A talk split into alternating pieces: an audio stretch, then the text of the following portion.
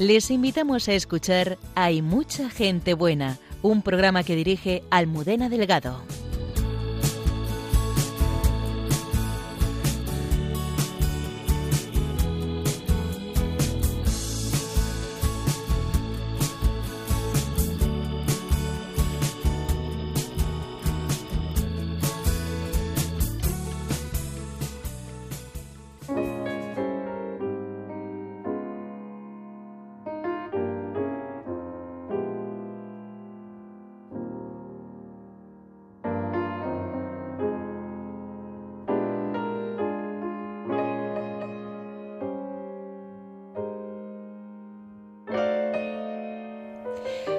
Buenas noches, bienvenidos una madrugada del viernes al sábado más al programa Hay mucha gente buena.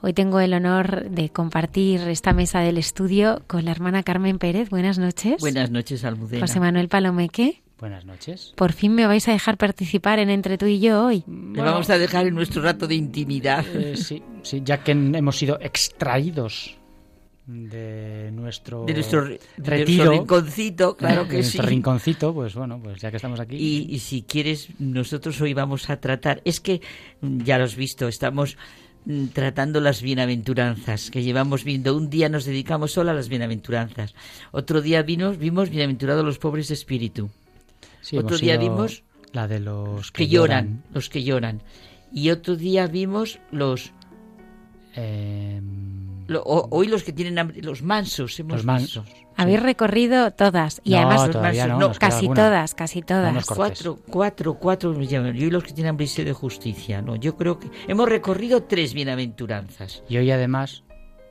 no nos van a echar. Ay, es verdad. Hoy, hoy, no estamos hablando, José Manuel, yo hoy, oye, cortándome, cortándome. Hasta que nos corten el micrófono. Sí, hasta que nos corte el mudero. Antonio Escribano en el control, buenas noches. Hola, buenas noches a todos. Esta noche eh, tenemos también bueno, un invitado de, excepción, Jesús Montiel, un poeta de Granada, casado con Loreto, padre de seis hijos, doctor en filología hispánica, profesor de la Escuela de Magisterio y le hemos eh, conocido a través eh, de su libro Sucederá la Flor, en el que cuenta la experiencia eh, de su hijo ya recuperado de leucemia y cómo vivió todos aquellos eh, días, aquel tiempo en el hospital que le llevó a un verdadero encuentro de fe. Vamos a tenerle aquí con, con nosotros. Lola Redondo está preparado para recoger todos vuestros comentarios en las redes eh, sociales y en Santos de Andar por Casa vamos a hablar de un mártir de la castidad. Ah, qué bonito. Marta Obregón. Mar eh, falleció en 1992 del camino neocatecumenal y es sierva de Dios. Está ahora a punto de abrir eh, pues el proceso de beatificación y vamos, vamos a conocer eh, pues la historia de esta chica muy cercana a nuestros, a nuestros días. ¿Os quedáis conmigo? Nos quedamos por ti, por, ya, ya por estamos supuesto, aquí. y así escuchamos el testimonio. Ya lo creo, ya lo creo que nos quedamos, sí, sí, sí. Comenzamos.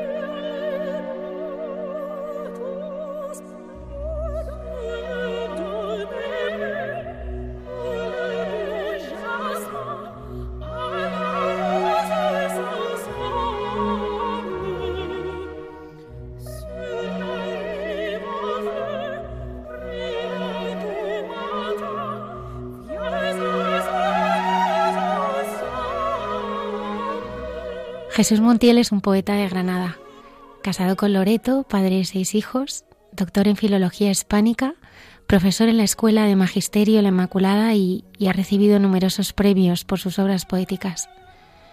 Nosotros hemos tenido el regalo de conocerle por Suceder a la Flor, en que cuenta eh, cómo su hijo ya recuperado de la eh, leucemia va superando esta enfermedad y cómo vivió él aquellos años de noticias, de hospital y también de, incertidumbre. Buenas noches, Jesús. Buenas noches. Muchas gracias por estar aquí esta noche con los oyentes de, Radio María. Jesús, a mí me gustaría eh, comenzar preguntándote cómo, cómo te sentiste tú aquel día en el que todo parecía ocurrir sin tu permiso y escuchaste la noticia que tu hijo tenía leucemia. Sí, pues, hombre, el día del diagnóstico no fue mm, una tanta sorpresa porque quizá llevaba yo un mes eh, anticipando lo que iban a decirme o pensando que, iba, que iban a decirme algo así. Entonces me fui preparando interiormente en fin, viendo los signos que tenía el niño y tal. Y, bueno, una vez te en el diagnóstico, pues mi, mi sensación fue la de, mm, la de frenar. O sea, como si fuera en un medio de transporte y alguien frenara sin avisarme. Y, y nada, frenó, la vida frenó, eh, los planes y la agenda se volvieron inútiles y apareció un paisaje en las ventanas que es la, la, vida la vida desnuda, la vida elemental, el ahora quizá. Son tres libros los que se centran, que has escrito, ¿no? Este, este acontecimiento, ¿no? De vuestras vidas. Y nos preguntamos por, por qué comienzas a, a escribir sobre, sobre todo esto. Bueno, yo, yo nunca he concebido la, la escritura o la literatura como algo separado de la vida. Yo no puedo escribir, eh, o sea, mi escritura se nutre de mi propia vida y al revés, mm, mi vida se nutre de lo que escribo. Entonces, no, no, no podría escribir eh, desde un lugar distinto a mi vida no, no es fruto de un cálculo, sino que mm, es algo espontáneo en mí. Tú vas eh, desnudando tu alma, ¿no? Porque la verdad es que en, los libros que, escribes, pues eh, nos permites, ¿no? A los lectores entrar en lo más íntimo de, de todas tus vivencias, ¿no? Y, y, y, yo a veces me pregunto si, si todo esto no te hace como pues como mucho más vulnerable, ¿no? Ahora que, que todos conocemos cómo sientes, ¿no? Y cómo, cómo vives. No, no, no. Fíjate que yo normalmente eh, en, el día a día no soy alguien que le guste mucho, soy más bien introvertido, no me gusta hablar mucho de mi, me cuesta hablar de mis emociones o de mis sentimientos y sin embargo no me violenta eh, mis libros porque mm, no sé, no tengo la sensación de que he escrito con detalle o con morbo sobre mi historia personal. Mm, yo, aunque hablo de mí en, la escritura, intento quitarme de en medio. No sé si me explico. Eh, aunque habla de mi historia, eh, yo creo que, mm, que yo no estoy, aunque escribo desde mí. Para mí la escritura es una puerta para salir de mí. Sea que la, sensación no, no es ni mucho menos la que me dice. No, no me siento no me siento desnudo por decirlo así entregando mis libros. De hecho me gusta cuando la gente dice que las emociones que leen en las páginas eh, tocan su propia vida.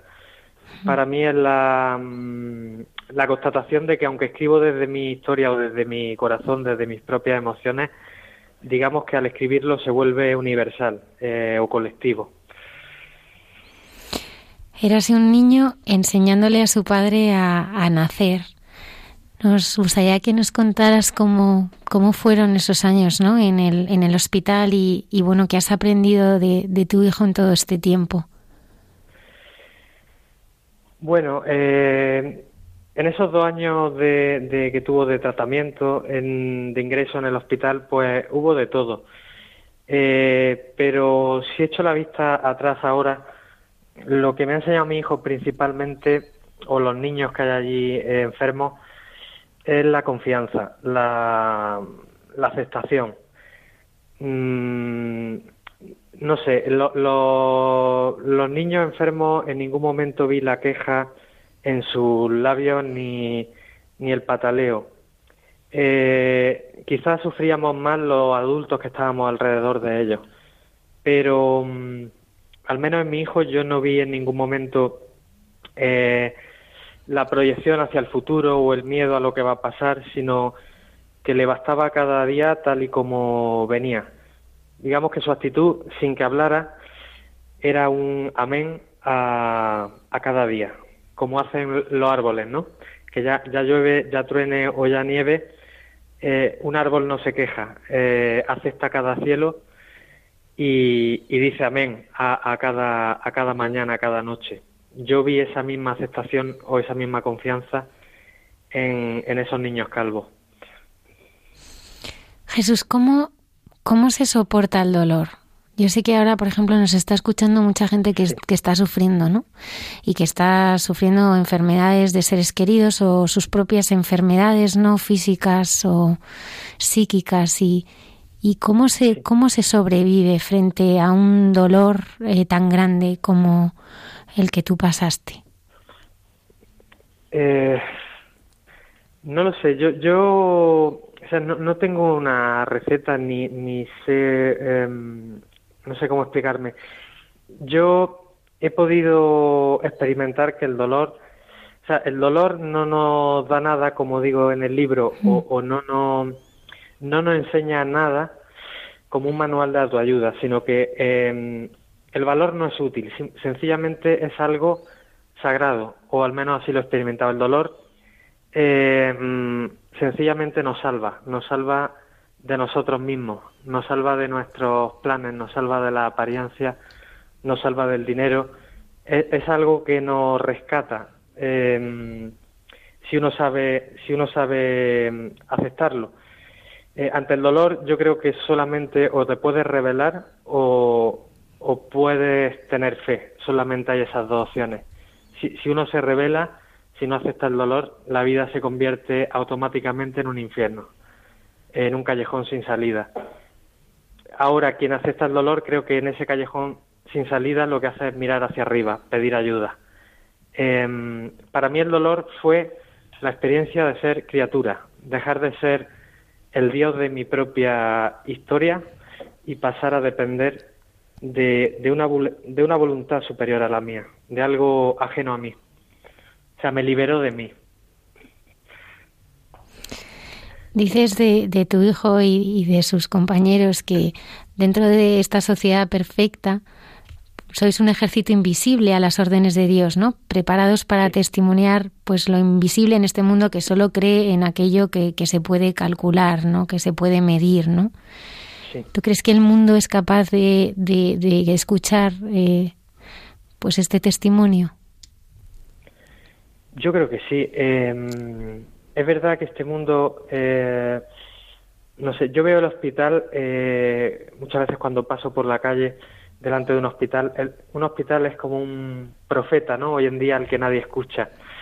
Es quizás de, lo, de los únicos lugares en esta sociedad donde Dios todavía puede reclinarse.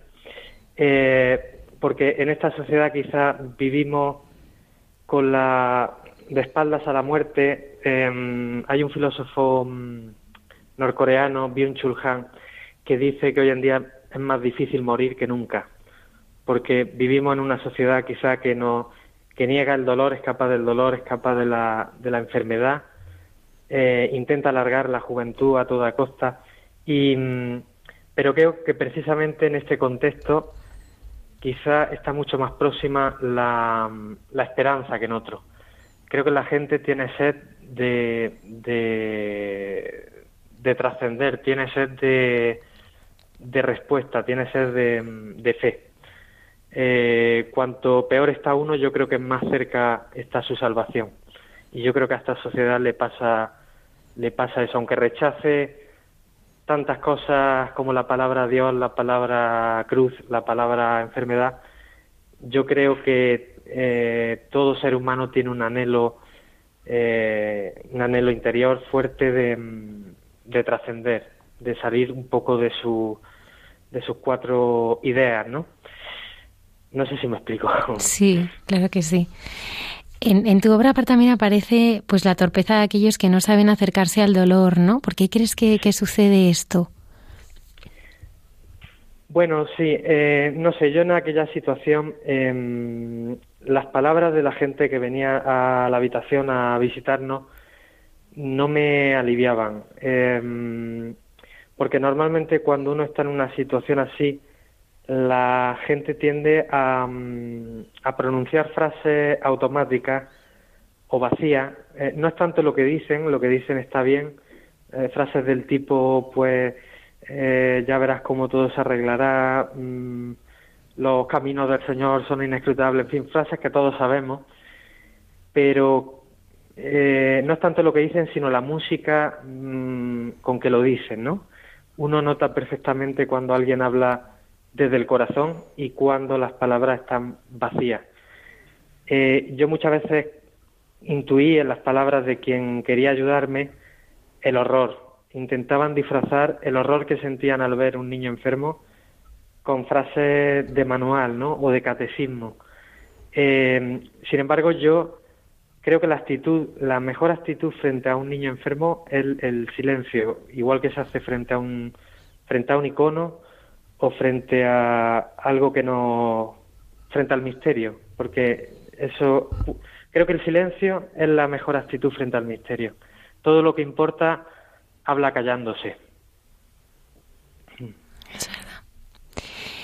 Y mm, durante bueno pues el, relato, ¿no? Eh, hablas también pues de, de, mucha gente buena, ¿no? Con la que con la que os vais cruzando en el camino, ¿no? Eh, pues dices que pues que un rostro amable es un ejército, ¿no? La explosión de una bombilla en la tiniebla, ¿no? A mí también pues eh, me encanta, ¿no? Con qué delicadeza hablas de, de bueno, pues de esa esa mujer, ¿no? Que os ayudaba en casa, ¿no? Que al mismo tiempo salvaba, ¿no? Has tenido también, habéis tenido pues esa compañía, ¿no? De, de, bueno, esa enfermera y de gente buena que lo que tú dices quizá de esa manera silenciosa, ¿no? Como un perfume, pues ha ido también acompañándoos. Sí, sí. Quizá eh, no se trata de una ayuda directa o intencionada, sino que a mí esas pequeñas, esos pequeños gestos de, pues de una persona en un momento dado, eh, una caricia sincera a mi hijo, eh, no sé, un, el árbol de la ventana, no solo persona, em, la nieve, eh, cada día venía con una ayuda diferente. Mm, cada día había algo que, que digamos, simbolizaba la esperanza o, me hablaba, me hablaba de algo más allá de la, de la carne, de la enfermedad o de la muerte. Siempre había algo en el pasillo, en la habitación o al llegar a casa que me mm, como un desfibrilador, ¿no? Me, me resucitaba, me resucitaba no, no algo directo, sino siempre, si uno tiene los ojos abiertos, eh, ocurre el milagro. Eh, esperar un milagro es el trabajo de los que viven ciegos, ¿no? Porque si uno abre los ojos, eh, lo milagroso está, está inmerso en la, en la rutina, no, no es nada extraordinario. Al revés, está en lo ordinario. Em, hay una cosa que, que, yo creo que nos ha enseñado muchísimo pues tu libro, ¿no? Y es que el amor sabe esperar, ¿no? Me detengo en aquella escena de aquel mirlo que está en, en el árbol, ¿no? Que está lloviendo, lloviendo y, y, bueno, pues está cayendo todo el agua encima, ¿no? Pero mientras espera, canta. Mientras espera, canta, ¿no? Sí. ¿Cómo podemos entender esto, no? Porque yo creo que también es la historia, o sea, tu historia, ¿no? En el, en el hospital, ¿no? Es decir, aunque todo era en contra, sigues esperando, ¿no? Y esa idea se sigue repitiendo, ¿no? Eh, a lo largo de todo el libro. Por favor, enséñanos, enséñanos a creer así. Eh, yo, yo eh, lo que te he dicho al principio, el, esa noticia es como un frenazo y entonces, no sé, todos vivimos con la sensación de que no tenemos tiempo. llenamos de tantas cosas el tiempo que al final la sensación es la contraria, ¿no? De no tenemos tiempo. Entonces lo que, lo que hace la enfermedad o, el vivir con un enfermo es quitar todo lo que sobra del tiempo. O sea, el enfermo vive, vive una vida elemental. Eh, sencillamente come, orina, duerme y habla con quien tiene al lado. No tiene mayor ocupación que, que la hora. Entonces a mí la enfermedad de mi hijo me colocó en el ahora, por una parte no podía ir al pasado, cambiar el pasado, y por otra no podía viajar al futuro porque eh, vivía en la incertidumbre. No, no, ni siquiera las oncólogas se atreven a aventurar cómo, cómo acabará cada niño, ¿no? Porque eh, cada día es un misterio. Entonces esa situación me obligó a vivir en el, en el presente, en un presente puro. Y, sentí la impotencia, la impotencia de no poder eh, diseñar yo el desenlace de, la vida de mi hijo. Entonces, claro, cuando uno siente esa impotencia, lo único que le queda es, vuelvo a lo mismo, o a patalear o a abandonarse. Entonces, una vez que abandonas, eh, solamente tienes que esperar. Tienes que esperar como yo lo comparo con una puerta entornada, ¿no? Con la, ranura de luz que se ve en una puerta entornada. Eh, uno no puede abrir la puerta ni cerrarla, solo solamente puede esperar y fijarse en la luz. Y, yo creo que eso es lo que experimenté. Eh, el aceptar que mi vida no depende de mí, ni la vida de mi hijo. Sencillamente tengo que esperar a que sucedan las cosas y confiar y que suceda lo que suceda es bueno. Suceda lo que suceda es bueno. Jesús, hay, hay una frase que, bueno, pues me he sentido súper identificada a veces, ¿no? En muchos momentos, ¿no? Cuando recibes la noticia, ¿no? Sentiste que el cielo era una silla desocupada. ¿Se, se tambaleó tu fe en ese momento? Sí, eh, más que tambalearse, eh, mm, no sé decirte en un momento exacto, pero mi fe ha cambiado a raíz de este acontecimiento. Eh, digamos que eh, sí hubo días, y, igual que la vida continúa y sigue habiendo ese tipo de días en los que eh, ocurre la noche, ¿no? Em, uno quizá hay días en los que siente a Dios ausente, eh, incluso vive a veces como con un ateo interior, ¿no? Em, esos días los experimenté, experimenté la ausencia de Dios o, el vacío o el, o el miedo ante la muerte. Em, pero quizá hubo un punto de inflexión una de las noches en el hospital en la que me pasó algo extraño, porque yo, yo llevaba como un año ya de ingreso y mm, por las noches eh, me acuerdo que era el momento de, en el que tenía yo un diálogo interior con Dios siempre, em, que era una forma también de, rezar, ¿no? Y, hasta ese momento siempre le había eh, exigido a Dios o pedido que, mi hijo se curara o por qué me pasa esto a mí, en fin, un poco el pataleo. Sin embargo, esa noche no sé por qué me mm, hubo un clic dentro de mí y ya no pedí que se curara, sino que acepté la posibilidad de que mi hijo muriera. O sea, acepté que mi, que mi hijo no me pertenece, eh, dejó de ser una posesión mi hijo. Y a partir de ese momento yo creo que aprendí a rezar, porque hasta entonces rezaba con fórmula aprendida o sencillamente pedía, exigía. Y a partir de esa noche mm, mi oración era más el silencio, contemplar, no, no hablar. Y a partir de esa noche también descansé, descansé, en el momento en que dejé de, exigir eh, el final que yo quería o el desenlace que yo quería.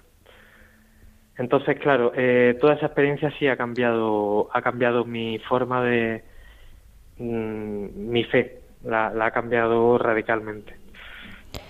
Jesús, ¿cómo es el, rostro ¿no? de, ese Dios que tú has conocido y, has experimentado? Porque yo creo que, que, bueno, pues la forma de encontrarte muchas veces con el Señor no es la cruz y el silencio, ¿no? Que tú pues has estado eh, pues viviendo eh, en profundidad durante todo ese tiempo que, que, estuviste en el hospital, porque es cierto que la vida nos llena de ruidos, ¿no?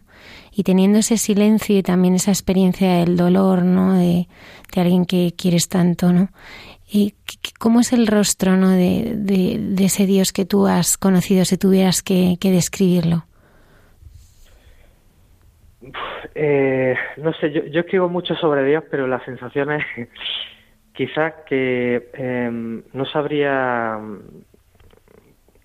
mm, describir lo que nombro con la palabra Dios, porque quizás eh, lo que he sentido en este último tiempo es sinónimo de ternura. Eh, yo antes de, esa experiencia quizá tenía una visión de Dios más ortodoxa, ¿no? Em, pero yo en aquellos niños, en aquellos niños sentía una presencia más real de Dios que quizá en un que en una iglesia o que o que en un lugar digamos sagrado, ¿no? Yo, yo sentía en aquellos niños el rostro de, Dios era el rostro de aquellos niños, quizá quizá el rostro de, de quien está indefenso, de quien es rechazado, de quien escandaliza a esta sociedad perfecta. Eh, no sé, un Dios quizá tierno, que a veces, eh, a veces duro también como, pues como puede ser un padre, eh, pero, pero una ternura desbordante. Yo sobre todo, no sé, nombro a, digo Dios y me refiero a la experiencia que tengo de sentirme amado, amado allí donde yo no me, no me amo. El amor florece en la quietud, ¿no? Es hacer lo mismo todos los días, muchas veces escribías, ¿no? Sin embargo, es verdad que, que, que hoy huimos de, de, todo lo que pues huele a rutina, ¿no? ¿Y, cómo podemos recuperar el, el gusto por, por, lo cotidiano, no por lo aparentemente rutinario? ¿no? Hay un momento también que, bueno, tú dices eh, pues que llegas al final ya con, con, bueno, tu hijo que ya pues está fuera del hospital, ¿no? Y llegas al, al parque y, es verdad, y dices, pues nadie sabrá la cantidad de, de, de, cosas, ¿no? Que han pasado y todo lo que hemos tenido que sufrir para llegar aquí, ¿no? Sí. Eh no sé, eh, yo, yo creo que estamos siempre en cualquier persona en un combate entre dos fuerzas, la, costumbre y, el asombro. Eh, yo creo que conforme crecemos, conforme cumplimos años, nos vamos acostumbrando a todo. entonces a mí lo que me ha extrañado siempre es que vivimos muy poco tiempo y sin embargo eh, nos cansamos de la vida, no vivimos como si ya lo hubiéramos visto todo y siempre buscando lo novedoso o la emoción rápida, mm, como escapando un poco de lo que llamamos la normalidad. Y sin embargo la experiencia es que eh, los milagros que yo he visto son están en la costumbre, están en la, rutina, la rutina Mm, me acuerdo de Pablo Dors, no sé si eh, seguro que lo conocéis, en, un libro que tiene biografía del silencio dice que no es tanto la búsqueda de la cantidad de experiencias, sino la calidad de una sola experiencia lo que nos, lo que nos da el ser. Y yo tengo esa misma experiencia. Eh, cuantas menos cosas hace uno, cuantas más cosas quita del tiempo, eh, mejor preparada está la vida para, para ese acontecimiento que, que, conmociona el corazón. No sé, yo, yo veo milagroso un rostro, eh, no sé, los árboles de mi ventana, un libro que nos ayuda. Yo creo que el, milagro está en la rutina. La rutina. Emily Dickinson dice: la, la vida es suficiente poderío. No hay que añadirle nada, nada artificial. Jesús, ¿y tú desde siempre has querido escribir? o cuando se, o sea, cuando has sido tú, has tenido pues esa vocación de decir, oye, me voy a dedicar ya. Sí, yo, yo creo que aunque uno no escriba, la, la mirada poética o, eso siempre está desde que uno es un niño. Mi, mi padre dice que con cuatro o cinco años ya decía que, que quería ser poeta, que yo no lo recuerdo. Luego quise ser muchas cosas. Eh, quise ser pintor porque pinto y aunque ya lo he abandonado, pero siempre estaba pintando. Y con 16 años fue cuando escribí mi primer poema. Aunque yo no había leído poesía, escribí un poema mientras nevaba en, invierno en Granada. Y me acuerdo que mirando la nieve sentí un deseo grande de, coger un papel y, apresar ese instante que a mí me estaba eh, conmocionando. Quizá como una forma, no sé, el papel como una jaula, ¿no? Para esa nieve que a mí me, emocionaba. Quizá como un deseo de que no pasara ese momento y nevara siempre eh, que lo leyera. Y, a partir de ese primer poema, pues no he parado de escribir. O sea, el, poema vino ese día sin que yo lo buscara y no y hasta ahora no nos hemos peleado. Jesús, ¿no tienes miedo a hablar de, de, tu fe? Porque ahora mismo, pues, eh, dar un testimonio creíble ante un mundo que parece dar la espalda a Jesucristo, la verdad es que al, leer tu libro, eh, pues es un encuentro, es un encuentro con Dios, ¿no? No, no tienes miedo y que, no sé, en ese mm. sentido, que te encasillen o que, no sé. Bueno, eh, es verdad que mm, quizá en el ámbito cultural o literario, eh, sobre todo en España, em, es difícil, o sea, es, es, irremediable que si uno escribe sobre con palabras como fe o Dios, uno se quede un poco solo. Claro pero, pero yo nunca he hecho mucha vida literaria tampoco, quizá por mi temperamento, porque soy retraído, o también por mi, pienso, por mi vida, porque a lo mejor con 34 años no tengo la vida de los que tienen mi edad, ¿no? Al tener seis hijos, pues tengo mucho menos tiempo para, en fin, eh, tengo que atender a, a cosas más apremiantes.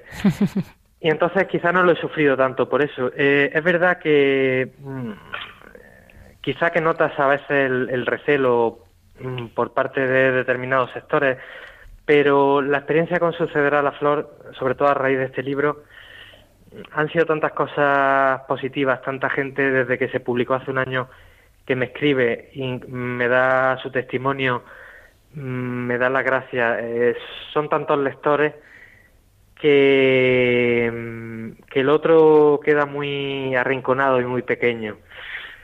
Y sobre todo, incluso gente que no es, que no es creyente o que es todo lo contrario. Me acuerdo de una chica que me dijo, dice, es la primera vez que, que leo la palabra Dios y no me violenta. Para mí esa es el mayor, la mayor satisfacción, que, porque no quiero tampoco que mis libros, eh, no sé cómo decirlo, impongan a nada ni pretendo adoctrinar tampoco. Sencillamente eh, intento escribir la realidad tal como la veo. O sea, que la mano que escribe obedezca al corazón. Y, yo creo que cuando uno escribe con honestidad y sin cálculo, la gente lo nota. Mm, no resulta violento. No resulta violento. Entonces, lectores, lectores estoy encontrando muchísimo y solamente puedo dar la, la gracia. O sea que la experiencia más bien es positiva. Nos no, no tengo, vamos, más pregunta por el miedo, pero no, es que no, no puedo hacer otra cosa más que escribir lo que, como veo la realidad, no puedo hacer otra cosa. Siendo valiente, ¿no? También en el mundo que hoy, que hoy estamos. Eh, nos has comentado antes cómo era antes tu fe, ¿no? Y cómo ha cambiado antes eh, a través ¿no? de, la, de la enfermedad de, tu hijo. Esa, eh, bueno, pues relación tan íntima, ¿no? Ese diálogo en silencio, ¿no? Que, decías que, tenías en el hospital. Toda esa relación de intimidad la has seguido eh, manteniendo con, con, Dios. Sí, ¿no? yo siempre mm, digamos que la fe está ahí, aunque hay periodos mm, eh, en los que uno, eh, no sé, se relaja o periodos de noche, más de duda, pero, mm, pero sí, eh, yo creo que la fe es un don, no es algo que uno puede darse a sí mismo. y creo que, no sé, la fe es un horizonte, ¿no? Y ese horizonte nunca lo he perdido de, de vista, a pesar de, que a veces me despisto. Pero sí, mi escritura, mi escritura siempre nace de la fe, no, no, no puedo decir otra cosa. Si bien ha cambiado, yo creo que ha cambiado ahora una fe más desnuda, quizá, más, menos asfixiante o menos claustrofóbica que antes, pero la fe sigue ahí. Eh, no podría vivir sin fe. ¿Cómo vives tú la Eucaristía? Bueno, pues como lo que te he dicho antes, como un lugar, un acontecimiento quizá, eh, donde solo tengo que callarme, solo tengo que callarme. Y un momento, un momento muy de mucha intimidad quizá eh, en la semana un momento de recogimiento, de intimidad, con, con esa ternura eh, que se ha manifestado en mi, en mi historia. Con tus seis hijos, eh, bueno, seis hijos, eh, qué responsabilidad, ¿no? Y, y a la vez, bueno, pues, ¿qué, ¿qué, te gustaría que, que tuvieran ellos de ti? De mí, de mí pocas cosas. que escribieran también como tú. la verdad es que no tengo ningún proyecto, eh, y lo digo de verdad, em, con ellos. No, no tengo, ni siquiera soy alguien que le diga que, que les lea un cuento por la noche. No, no, no, mm, no lo sé. Yo, yo asisto un poco a su crecimiento como uno mira florecer un árbol o algo así. Eh, yo estoy disfrutando de cómo crecen y, lo único que espero, sí, es verdad que cuando yo falte un día y ellos ya sean adultos, pues espero que no pierdan de vista pues esto que estamos hablando, eh, la, quizá la fe. La fe creo que es la, la mejor herencia que puede que puede tener un hijo, porque en fin, un piso o dinero en el banco, todas esas cosas que la, gente suele dejar, todo eso se apolilla y, y no cabe en la tumba. Lo único que puede pasar al otro lado de la muerte eh, es la fe, el amor, el amor. Y yo solo espero que tengan ese, ese horizonte ellos siempre. Eh, uno dices ¿no? Que, que, debe aprender en los brazos del dolor a perderlo todo, ¿no? El futuro, tu futuro, nuestro futuro, ¿no? Em, ¿Qué les dirías, eh, Jesús, ¿no? a personas que quizá nos están escuchando ¿no? y que están pasando por bueno, pues la situación complicada, ¿no? De, de, una enfermedad, ¿no? De una experiencia muy dolorosa y, y como tú decías, que se han aferrado a ese dolor y no, no pueden soltarlo, ¿no? No hay esperanza, no hay esa ranura debajo de, de la puerta, ¿no? Tú que quizá estás ya pues en ese otro lado, ¿no? Eh, ¿Tú qué les dirías, Jesús? Ya digo que no, no, no, no soy muy de dar consejos, pero eh, yo lo único que puedo decir es mi experiencia. Entonces, eh, no sé, me acuerdo el otro día, eh, hace poco iba en el tren, en el AVE, a Madrid iba pensando, también iba a hablar de, este libro, ¿no? Eh, y ahora como me llama mucho para hablar de este libro, pues muchas veces me siento, eh, empiezo a cuestionarme mi propia fe y, lo que voy a decir, ¿no? Me entra un poco de inseguridad. Y estaba pensando yo en el tren, eh, estaba preocupado por esto y, y, pensaba para mí, si yo soy un inútil y, no sé, me siento a veces como un impostor, ¿no? Digo, si, eh, ¿qué voy a decirle yo a la, gente? Y en ese momento vi en la ventana, em, había una fábrica abandonada, una ruina, y me acuerdo que salieron de las ventanas de la ruina un montones de palomas, de palomas blancas. Y, y, pensé que si en ese momento la muerte me, me preguntase viniese y me preguntase, eh, le señalaría esas palomas. Entonces, lo que quiero decir es que siempre, al menos en mi experiencia, siempre hay algo que nos mm, auxilia, que, no, que viene en nuestra ayuda a cada instante. Y no sé, esa es mi experiencia. Siempre hay algo que, que nos auxilia. No sé si me explico. Sí, sí, sí. Muchas gracias. Y bueno, estamos en la radio de la Virgen y me gustaría preguntarte también, también por ella, ¿no? Por la Madre de Dios, ¿no? Eh, que si la has conocido, si la tratas, si ella te inspira. Sí, sí, sí. Em, desde quizás hace 10, 15, no, unos 10 años, eh, quizá he tenido más, más trato. Para mí, ella quizá es la, mm, también como te he dicho, de los niños enfermos.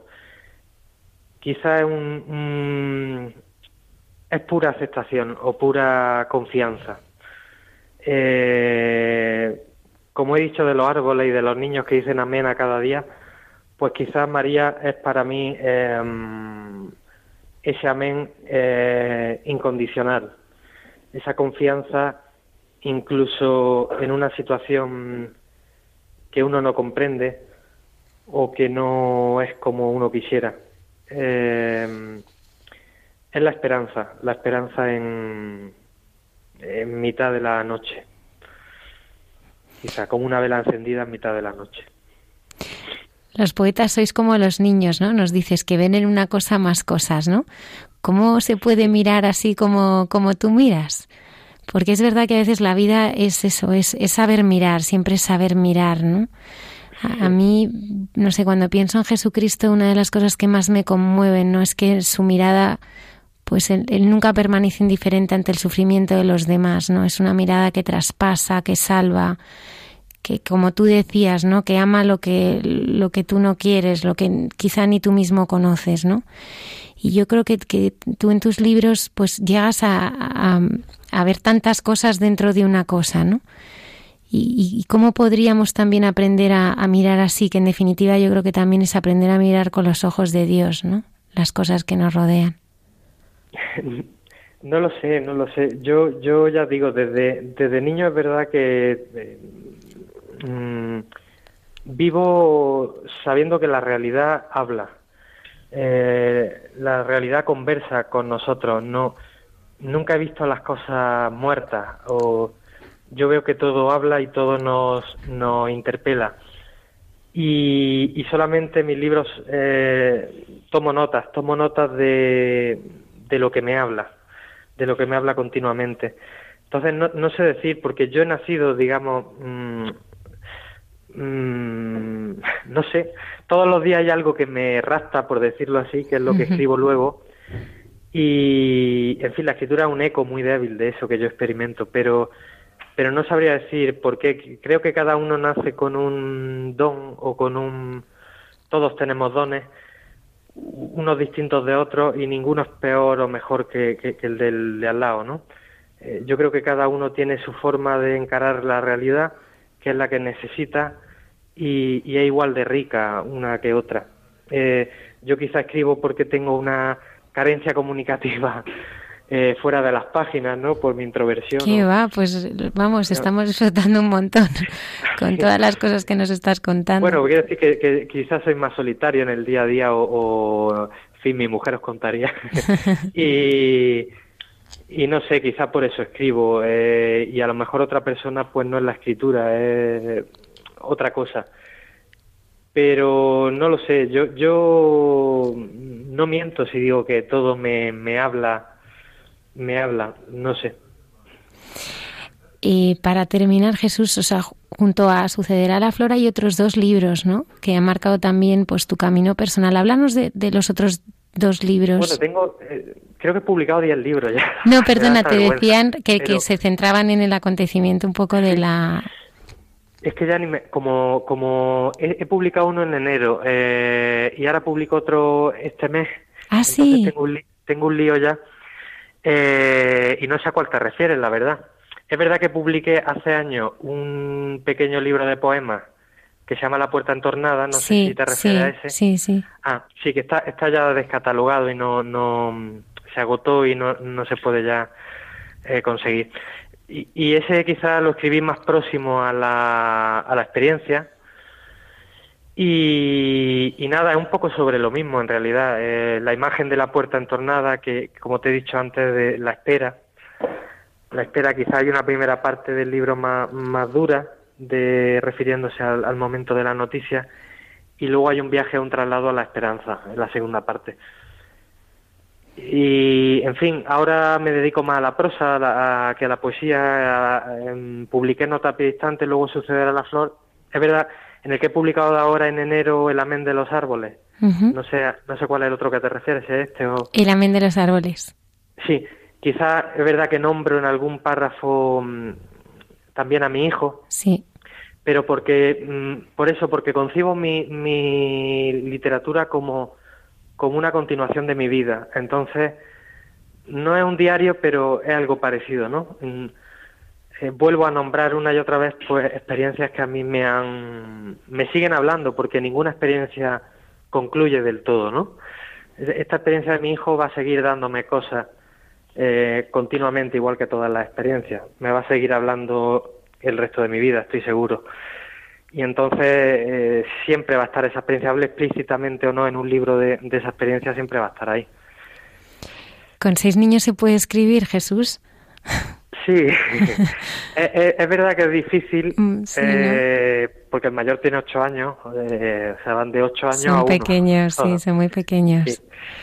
Y es verdad que en casa eh, el jaleo es considerable, pero quizá por haber estado yo de pequeño también en una familia con hermanos, me acostumbrado a, me acostumbré ya a estudiar con ruido y no sé, me, me he acostumbrado, o quizá por eso mi escritura es fragmentaria, porque no podría escribir grandes novelas que requieren quizá más soledad, pero pero bien, creo que sin el grito de mi hijo y sin sus interrupciones quizás escribiría seguramente mucho mucho mejor, creo, literariamente, pero peor desde el punto de vista del corazón. O sea, creo que el mejor taller literario en el fondo eh, son las interrupciones de mi hijo. Jesús, muchísimas gracias. Gracias por tu sí. Eh, bueno, te preguntamos, te propusimos la entrevista. Bueno, no tardaste ni un minuto, te lo agradecemos muchísimo, porque sé que, bueno, pues eh, este libro, Sucederá a la Flor, pues ha tocado la vida de, de muchísimas personas, ¿no? Y, y, bueno, teníamos muchísimas ganas de conocerte, de escuchar tu voz, no solamente a través de, de las palabras de tu libro, sino pues de, de tenerte aquí. Muchísimas gracias.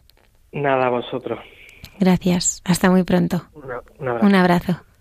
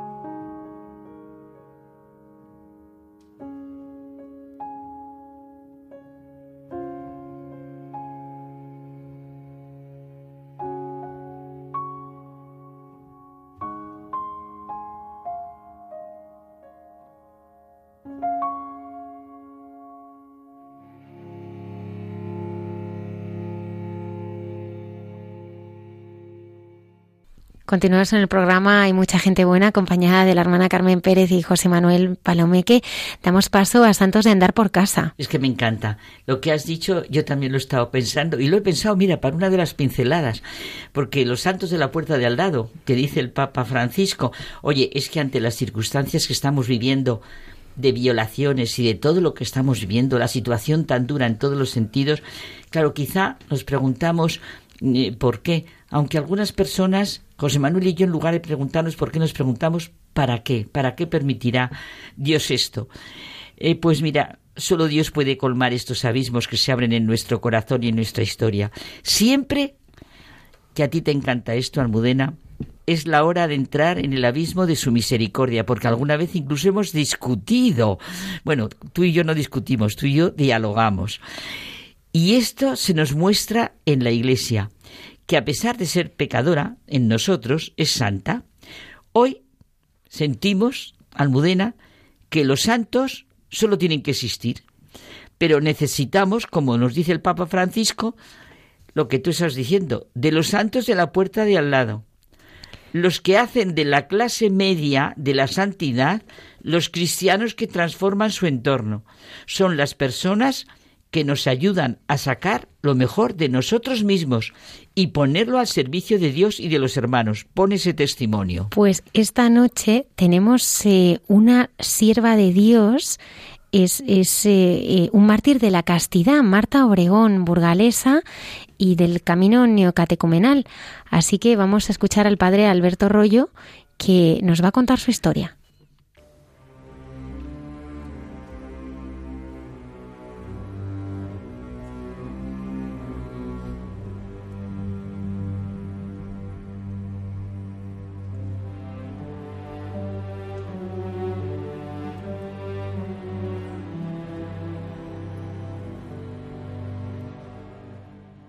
Buenas noches a todos los oyentes de Radio María, buenas noches Almudena y todos los que componéis el programa de Hay mucha gente buena.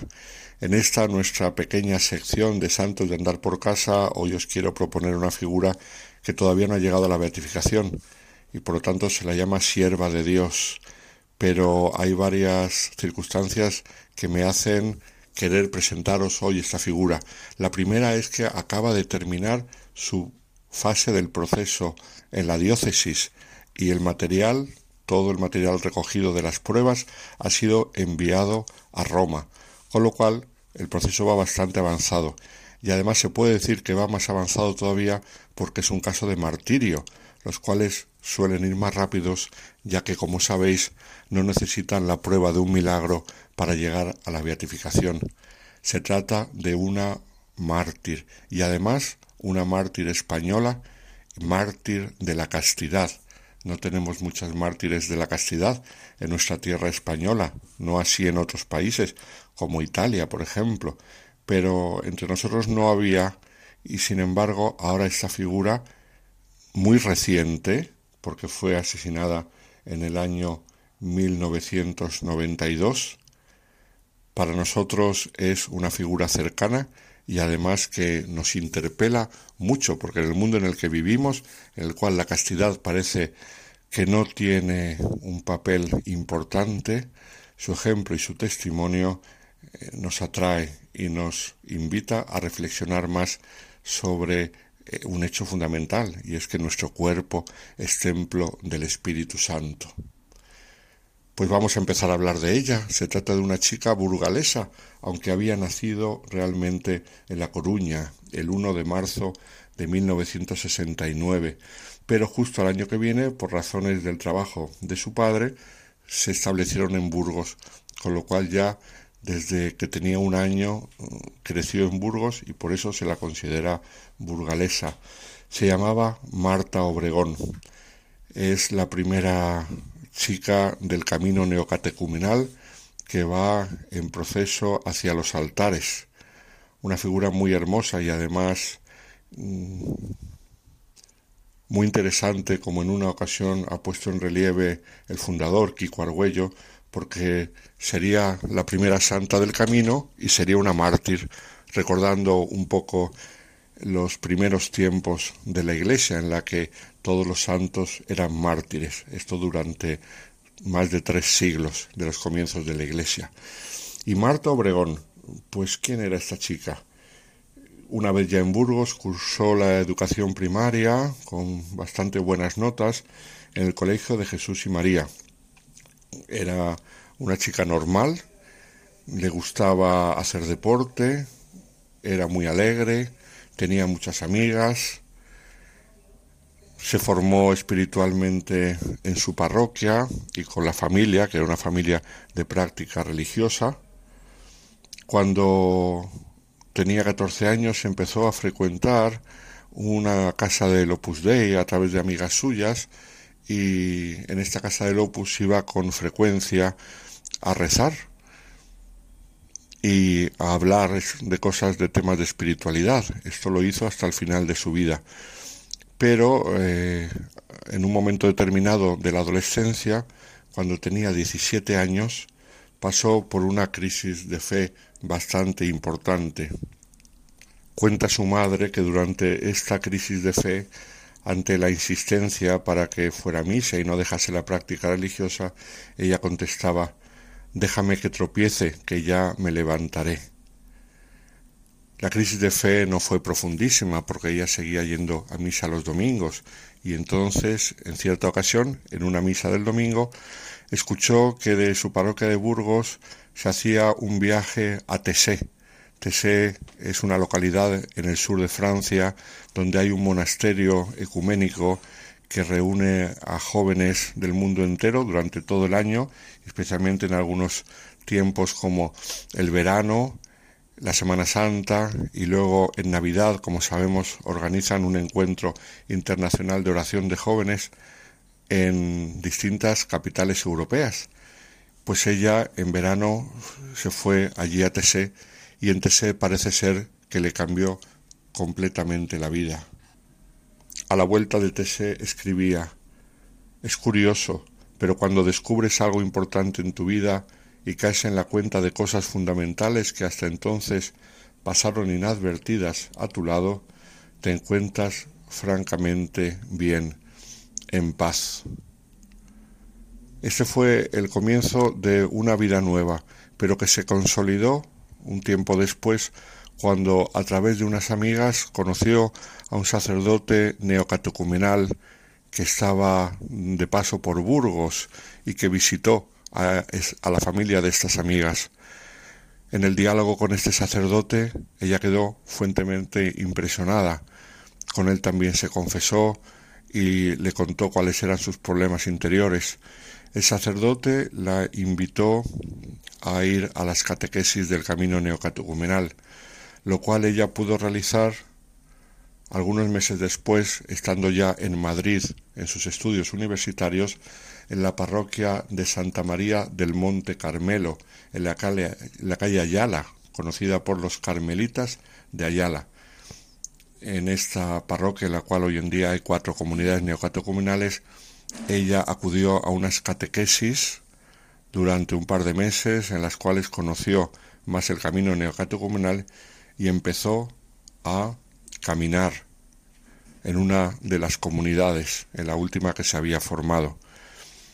Para ella fue un momento de grandísimo entusiasmo. Ella que hasta entonces tenía la ilusión de ser una gran periodista y tener una buena carrera profesional, incluso ya en la universidad había escrito varios artículos defendiendo la vida, defendiendo los valores cristianos, pues a partir de conocer el camino neocatecumenal se entusiasmó con ser misionera, misionera itinerante. Es una figura que hay dentro del camino neocatecumenal y que ella mm, sintió como que el Señor la llamaba. Lo que pasa que estaba al comienzo del camino, tenía solamente 20 años, estaba en plena carrera universitaria, con lo cual lo veía todavía lejos, pero le intentó entusiasmar a su novio con esta, esta misma ilusión de ser misionera itinerante y no lo consiguió. Su novio allí en Burgos no era del camino negatocomunal ni sentía esos fervores misioneros que ella sentía. Pero vamos a llegar al momento y las circunstancias de su fallecimiento. Estamos en el 21 de enero de 1992. Marta estaba en Burgos estudiando sus exámenes de febrero y era un día normal y corriente. Había ido a estudiar, como hacía en muchas ocasiones, a este club del Opus, el club Arlanza, en el cual ella tenía tantas amigas y además tenían una sala de estudio importante porque ella, a pesar de caminar, no dejó nunca a sus amigas del Opus porque se sentía muy de la iglesia y el sentirse muy de la iglesia la llevaba a, a no ver ninguna incompatibilidad entre algo que la entusiasmaba, la llenaba el corazón como el camino neocatecumenal, pero el visitar también a sus amigas e ir a rezar en el club del Opus en el que él... Por lo tanto, aquella tarde la había pasado estudiando y rezando en la capilla de ese club. Cuando salió del club había dejado los apuntes encima de la mesa porque pensaba volver al día siguiente, era época de exámenes y tenía que dedicarle mucho tiempo al estudio. Y entonces extrañó a sus padres que siendo las diez de la noche no hubiera regresado a casa. Estaba nevando y un joven conocido de toda la familia invitó a Marta a subir a su coche y la dejó frente a su portal. La cerradura estaba rota y cerca de las veintidós horas la vecina del segundo piso oyó un grito desgarrador. Cinco días se tardó en hallar el cadáver de Marta a unos cinco kilómetros de la ciudad. Había sido atacada por el famoso violador del ascensor, que después de 18 violaciones, de las cuales dos homicidios, estuvo en la cárcel hasta el 2013. Todos conocemos la historia del violador del ascensor que salió de la cárcel en ese año y después de cometer varias violaciones más tuvo que volver a la cárcel. Pues este fue el primer asesinato que cometió dicho violador. Le asestó catorce puñaladas. Antes había violado a otras cuatro chicas, pero parece ser que Marta fue la primera que se resistió y que no cedió, y por lo tanto fue la primera que asesinó. Esto nos hace pensar que murió como mártir de la castidad, defendiendo su castidad. Primero porque la vida cristiana tan fuerte que vivía caminando en el camino y su vida de oración que llevaba a rajatabla de Eucaristía mm, frecuente, en muchos momentos Eucaristía diaria, adoración eucarística y luego a través del camino pues lectura de la palabra de Dios, eh, vida de comunidad, deseos de ser misionera, todo esto por un lado. Por otro lado, ser la primera víctima que se resistió hasta ser asesinada. Y por otro lado, el testimonio de fe que han dado todos los que la conocieron e incluso auténticos milagros que ha habido después de su muerte, cuando la han invocado, uno de ellos fue la conversión de una pariente suya, una hermana de su madre, que estaba muy alejada de la iglesia y que en el momento del funeral recibió la luz de la fe mm, al ver eh, lo que le había pasado a su sobrina. Esto por un lado. Por otro lado, la cara de paz con la que encontraron el cadáver, de serenidad, una cara no de alguien que ha sido asesinado violentamente como ella lo fue, sino de alguien que ha pasado de esta vida a la vida que no termina. Todo esto llevó a la archidiócesis de Burgos a pensar en su proceso de beatificación, también porque la gente la invocaba y la gente hablaba de ella como una auténtica mártir de la castidad.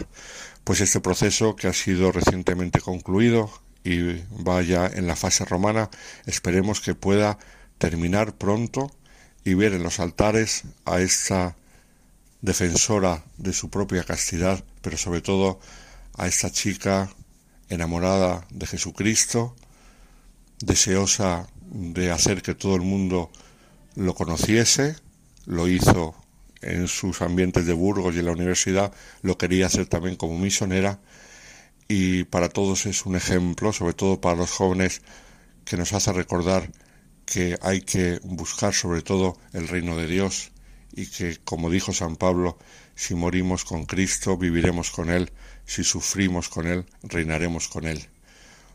Un saludo a todos los oyentes de Radio María.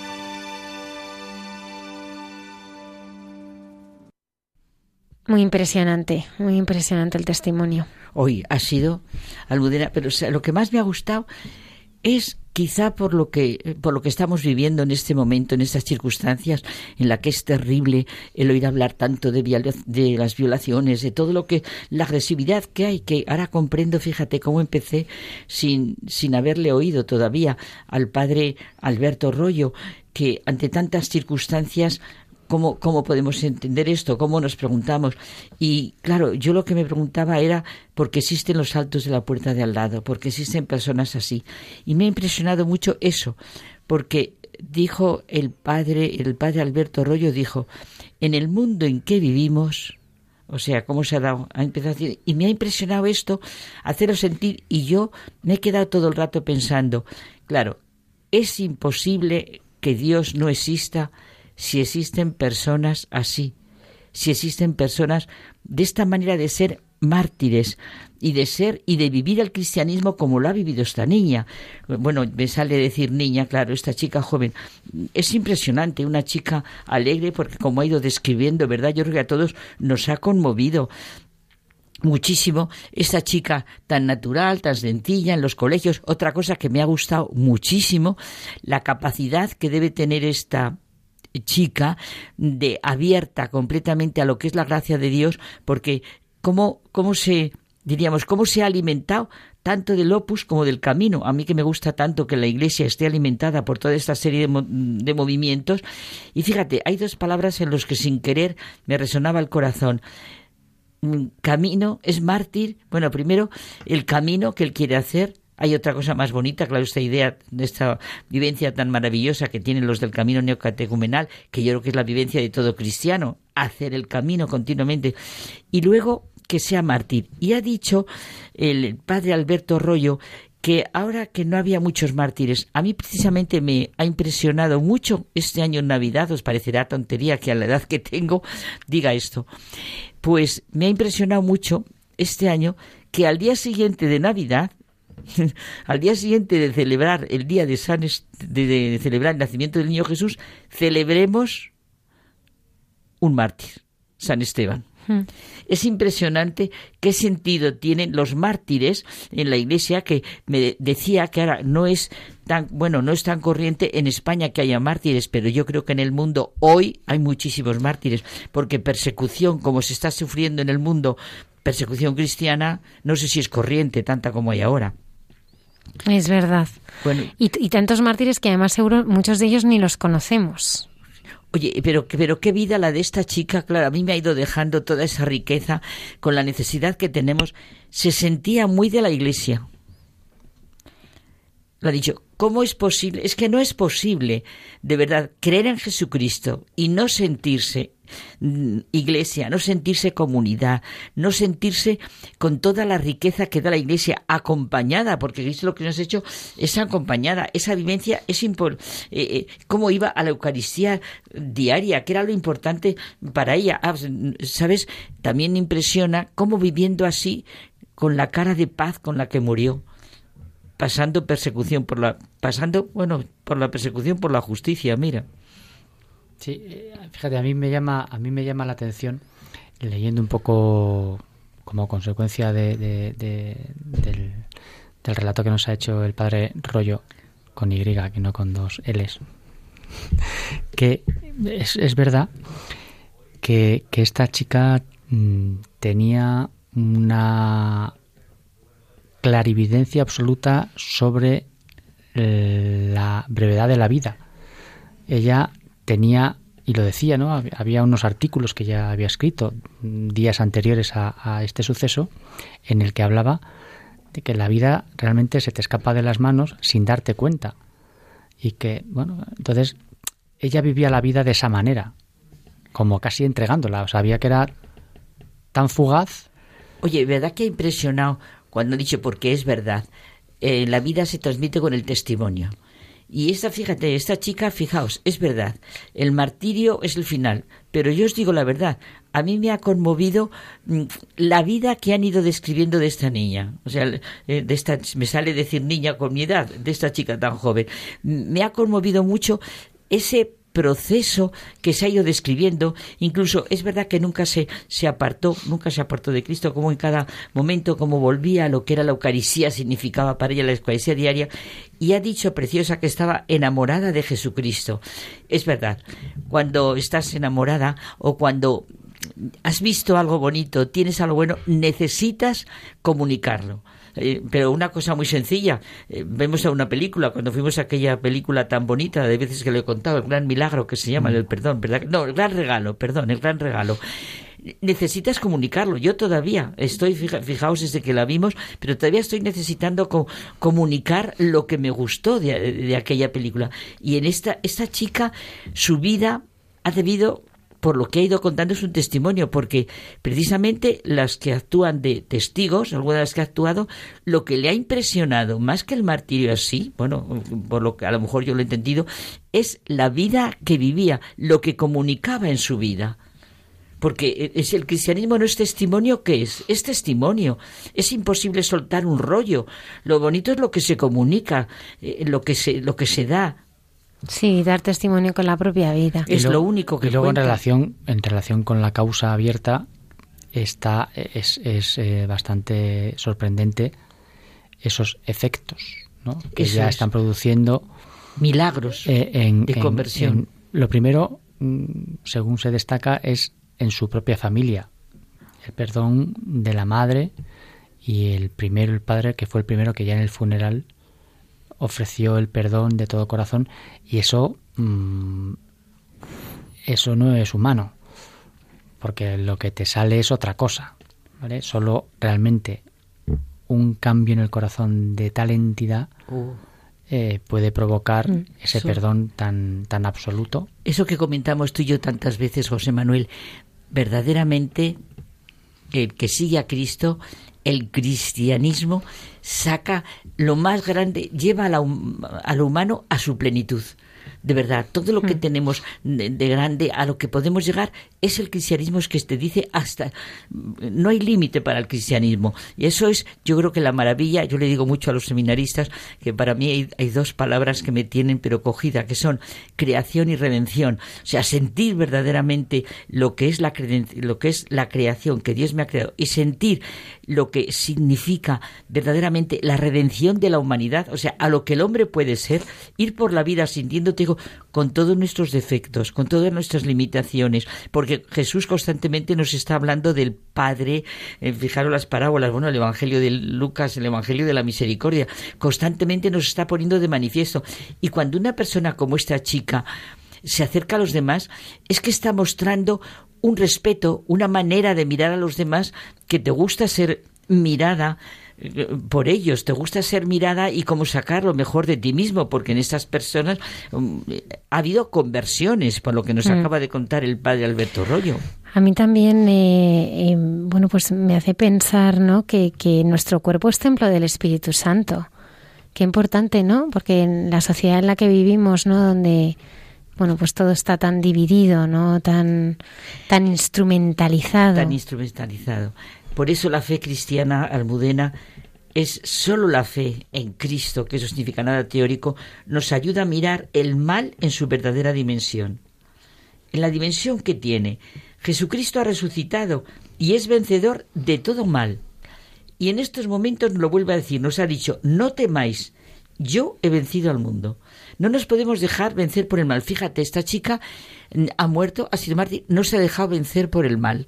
Todo lo- y, y- y ahora mismo la misma familia, en lugar del mal, está aportando bien. Y todo los que, lo, que- lo que se está retransmitiendo, mm, es muy duro lo que voy a decir, pero oh feliz culpa que mereció tal redentor. Si es que lo, lo maravilloso del cristianismo es que donde abunda el pecado por parte de alguien, sobreabunda la gracia, porque que estemos comentando una, eh, una violación, un asesinato, bueno, que no llega, un asesinato de esta manera, pues es una maravilla. Es imposible que Dios no exista, lo que decía, si existen personas así, se viven circunstancias así, situaciones así. Pues seguiremos el, proceso, ¿no? Eh, ahora, eh, como sierva de Dios, eh, de Marta Obregón, eh, pues un ejemplo muy inspirador, ¿no? Para todos y para el mundo que estamos viviendo hoy en día.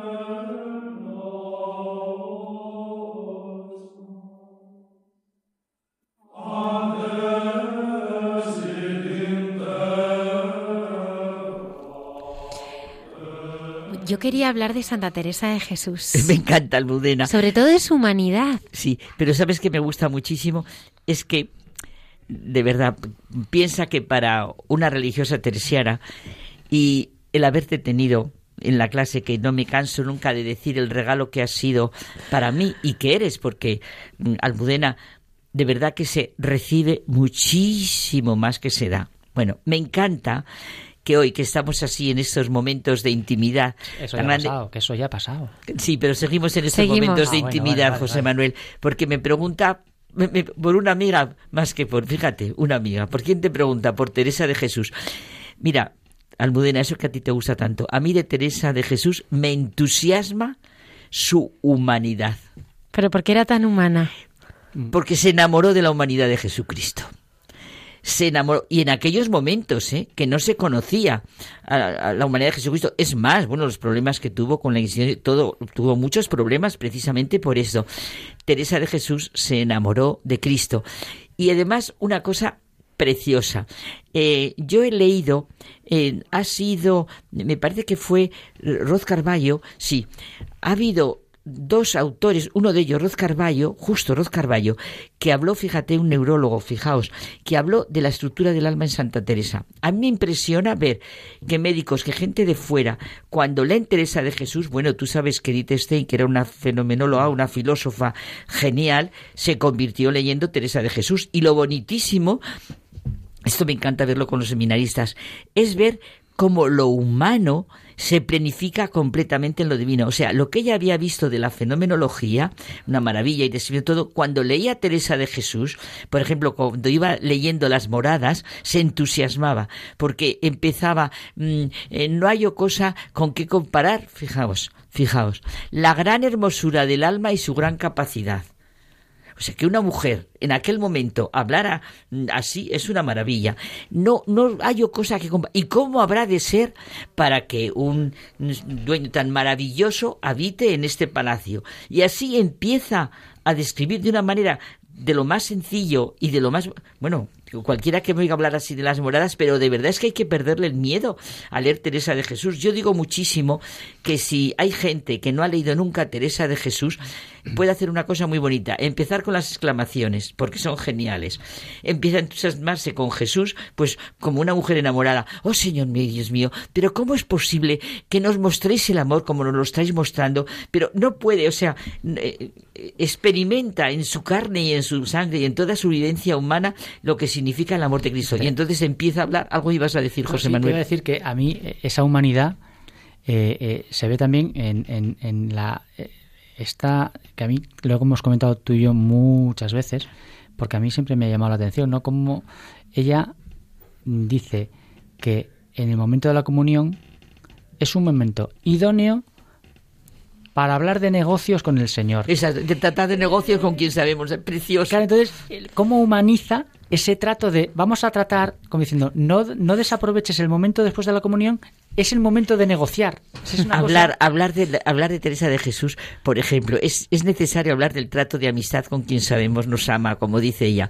Es fenomenal sentir completamente así la oración. Es imposible sentir la vida sin sentir al mismo tiempo la relación con el con Dios, con Dios Padre que nos ha revelado en Jesús. Mirad, es precioso. Cuando empieza, a mí es que esto me encanta. Cuando empieza el camino de perfección, no, empieza, perdón, el camino de perfección no, es al acabar el camino de perfección, empieza a comentar el Padre Nuestro. Y cuando comenta el Padre Nuestro, empieza con la palabra diciendo, dice, Padre. Y entonces ya se queda diciendo, pero ¿qué más nos puede decir cuando empezamos que digamos Padre? Y además, otra cosa curiosísima de ella es que, como querías más tipo anécdota, se pone a escribir y lo mismo está escribiendo las fundaciones y hablando de todas las dificultades que pasa, los problemas que tiene, o está hablando en la vida, o donde esté hablando, de repente se corta y se pone a hablar con el Señor. Oh Señor mío, ¿cómo, pero ¿cómo puede ser? Por eso decía que los que no hayan leído Teresa de Jesús, es bonito que empezaran por las exclamaciones del alma a Dios. El camino de perfección, algunos capítulos a lo mejor costaría más, pero si coges los del Padre Nuestro, son geniales. El final del camino, coger todo, toda la explicación del Padre Nuestro es genial. Y bueno, su vida es una maravilla. Y, y las frases tan bonitas de, de Teresa de Jesús, que todo el mundo lo repite, hasta entre los pucheros anda el Señor. O hmm. sea, ¿en qué parte del mundo, qué circunstancia? Es completamente sentir... nada te turbe. Nada te turbe, nada te espante, solo Dios basta. Quien a Dios tiene, nada le falta. Pero es que mm, Teresa de Jesús hablaría exactamente igual que hablaba en aquel momento, nos hablaría igual a las personas de ahora. Eso tan maravilloso del cristianismo, la juventud de lo eterno. En Teresa de Jesús es clarísimo. Claro, a mi fundador le entusiasmó tanto, tanto, tanto que yo he comentado muchas veces y a vosotros lo habré comentado. Yo creo que muchas veces es que te invitaba tanto que casi has leído más Teresa de Jesús que, que a nuestro padre. Y yo hay frases que ya no sabía si eran de, de, mi, de mi fundador o si eran de Santa Teresa. Cuando iba fundando, ¿no? Aquellos, por aquellos caminos tan tan difíciles. Y con aquellas dificultades. Y, y, oye, y las Una mujer de su tiempo, muy valiente, ¿eh? Muy valiente. bueno, es no había carreteras, ¿eh? Fíjate. Y, a mí me encanta cuando dice, Señor, no me extraña que tengas tan, pocos, amigos. Eso, lo dice cuando, cuando iba en un carro cruzando un río y, vuelca.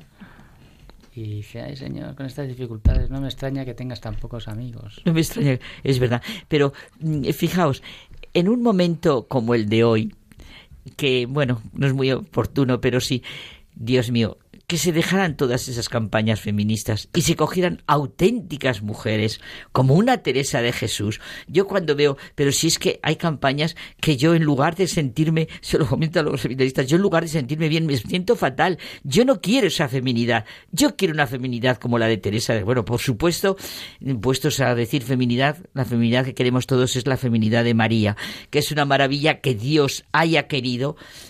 Otra cosa que por qué la olvidamos, pero Dios mío, si cuando empieza el cristianismo y cuando empieza, pero si toda la historia de la salvación, la mujer es una maravilla. Bueno, pero pensar que Dios quiso salvarnos y nos quiere salvarse encarnándose en el seno de una mujer. Y que y que le pregunta su sí. Es una maravilla. Y que eh, en las bodas de Caná, que el primer milagro quiera hacerlo, porque yo hay una cosa que escribí una vez que son las palabras de María, que me encanta ir cogiendo todas las palabras que dijo María, hacer lo que los diga. Bueno, decía esto por la feminidad, por el sentido femenino tan maravilloso que tenemos en la Iglesia Católica. Y ahora, por ejemplo, una figura como la que está diciendo de Teresa de Jesús, maravillosamente mujer en su manera de escribir, es completamente femenina en su manera de, escribir, la intuición que tiene, la visión que tiene, como se dice, donde pone el ojo, pone la bala, como, cómo se desborda su corazón y cómo es toda su naturaleza humana, las comparaciones que, que pone tan deliciosas. Yo creo que eso sí que la conocéis. Además, yo creo que lo he contado esa anécdota porque fue muy simpática. Eh, en el colegio me pasó. Eh, estaba explicando estábamos comentando cuando dice Teresa de Jesús que es delicioso, si una labradorcilla se casase con un rey, no son sus hijos de sangre real para ver las obras que, pues cómo serán las obras que nacen de aquesta divina unión que si tenemos con Dios y me acuerdo porque los alumnos sois terribles puestos a ser bromistas. En aquel momento que yo estaba contando si una labradorcilla se casara con un rey, es cuando el rey Felipe VI se estaba haciendo novio, bueno, se, que comentaban las relaciones con, con doña Leticia y empieza Luis a escribir, ah, o sea que si el príncipe Felipe se casa con, bueno, haciéndome broma con esto, se casa, ¿no serán sus hijos de sangre real? Bueno, nos reímos mucho comentando la anécdota, claro. ¿Cuántas fundaciones, verdad? Porque mm, qué fuerza, ¿no? Ahora tengo yo al párroco de mi, qué fuerza tenían sus fundaciones. Ahora tengo yo al párroco de mi parroquia, que es un teresiano, pero Ladislao, maravilloso. lo ven todos los lunes cuando vamos con los seminaristas de Getafe, pues nos recibe Ladislao y él es de Malagón. Y bueno, quiera Teresa de Jesús les ha convencido que se quiere muchísimo más a Teresa de Jesús en Malagón que en la misma Ávila, porque también, ¿verdad que decir Ávila es decir mm, Teresa de Jesús? Parece que es decirlo. Bueno, los de Malagón en este momento me matarían. O también los de Alba de Tormes, porque vamos en sitios y...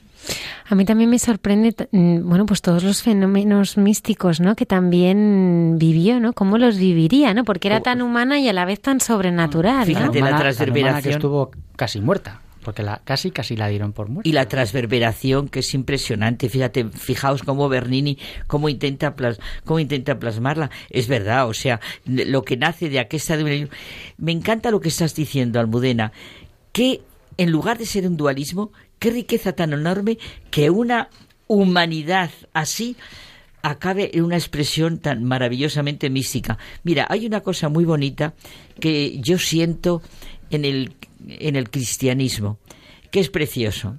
Por ejemplo, mm, me sale la filosofía. Estás estudiando Platón.